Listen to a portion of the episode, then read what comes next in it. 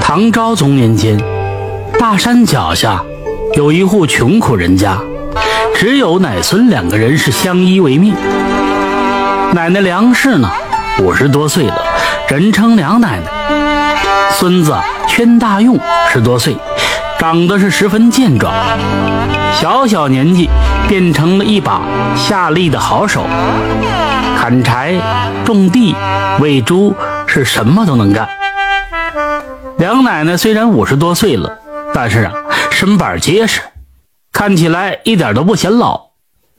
她是一个接生婆，附近的村民呢，只要是有产妇生娃，几乎都找梁奶奶接生。有人就说了，正是因为接生是行善积德的好事，所以上天才会保佑梁奶奶无病无灾，身体健康。这一天呢。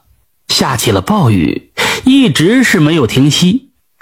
到了深更半夜里，忽然是雷鸣电闪，大雨如注。梁奶奶被雷声吵醒了，就没了睡意，看着窗外是一道接一道的闪电，想着心事儿。突然，这屋门呐被拍得山响，紧接着响起一阵洪亮的声音：“梁奶奶，梁奶奶！”赶快醒醒！我老婆难产了，需要您去救命。梁奶奶，您起来没有？梁奶奶猛然坐起，快速的穿好衣服，打开了门，就说道：“那赶紧赶紧，快走快走吧，时间耽搁不得，救人要紧。”这一道闪电划过，一张极其丑陋的脸映入到梁奶奶的眼，她吓得一哆嗦。产生说：“呃，你怎么长成这样？你的样貌是真吓人呢。”壮汉是干笑两声，说道：“呃，山野粗人，没吓着您就好。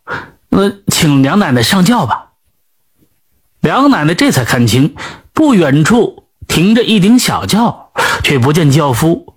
她狐疑的问道：“那上轿轿夫怎么没看见呢？”壮汉就说了。您呐，先上轿，扶着梁奶奶踏上了轿子。这梁奶奶刚刚坐定，就感觉这轿子已经在前行了。她掀开帘子往外就看，一道闪电照来，她发现竟然没有轿夫，轿子悬在空中，是自行的向前飞。这梁奶奶倒吸了一口凉气，这事儿。太诡异了，心里呀不安起来。不一会儿呢，这轿子停住了，帘子掀开，壮汉呢将梁奶奶请了下来。这梁奶奶战战兢兢的走下来，只见眼前是三间茅草房，屋里呢亮着灯。壮汉推开门，让梁奶奶进去。进了堂屋啊。看到东边卧室床上躺着一名女子，是疼的满头大汗。梁奶奶掀开被子一看，这小孩的头已经出来了，她赶紧就忙碌起来。原来呢，这小孩的腿缠住了脐带，她伸手呢去拉小孩的腿，猛然是脸色大变，吓得是尖叫一声。为啥呢？因为呀，这里边有十多条腿。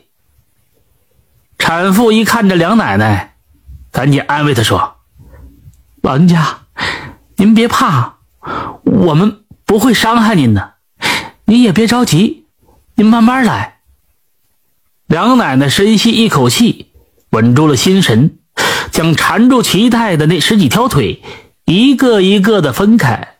最终呢，这小孩子顺利的生产了。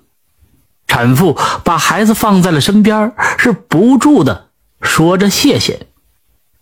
这时呢，壮汉走了进来，伸出双手，两只手变成了两把，架在了梁奶奶，就说道：“你既然发现了我的秘密，不能留着你活了。”梁奶奶颤声说：“哎呀，饶了我吧。”我啥都不会说，我也啥都没看见呢。我家还有孙子要抚养呢。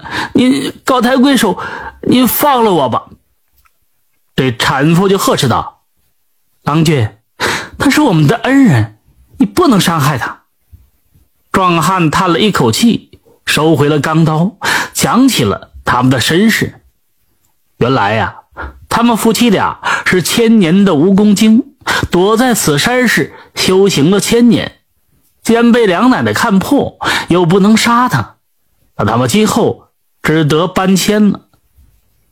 壮汉用轿子送梁奶奶回家，离家不远，壮汉拿出一颗珠子，就说：“这颗珠子呢，略表谢意，让你孙子吞服了，自然对他有益。”说完，把珠子塞给了梁奶奶的手中，跳进轿子里。这轿子在空中飞走，不一会儿就不见了。梁奶奶赶回家里，点亮了灯，就着灯光是看着珠子。珠子呈紫红色，发着幽光，用手这么一捏，软软的。他把珠子塞进了孙子的嘴里，给宣大用呢。就吞进了肚子里。自此后呢，宣大用的身体里就像是有使不完的能量，他也无师自通，拥有高超的武功，十八般兵器是样样精通。过了八年，梁奶奶寿终正寝，宣大用就去军营当了兵。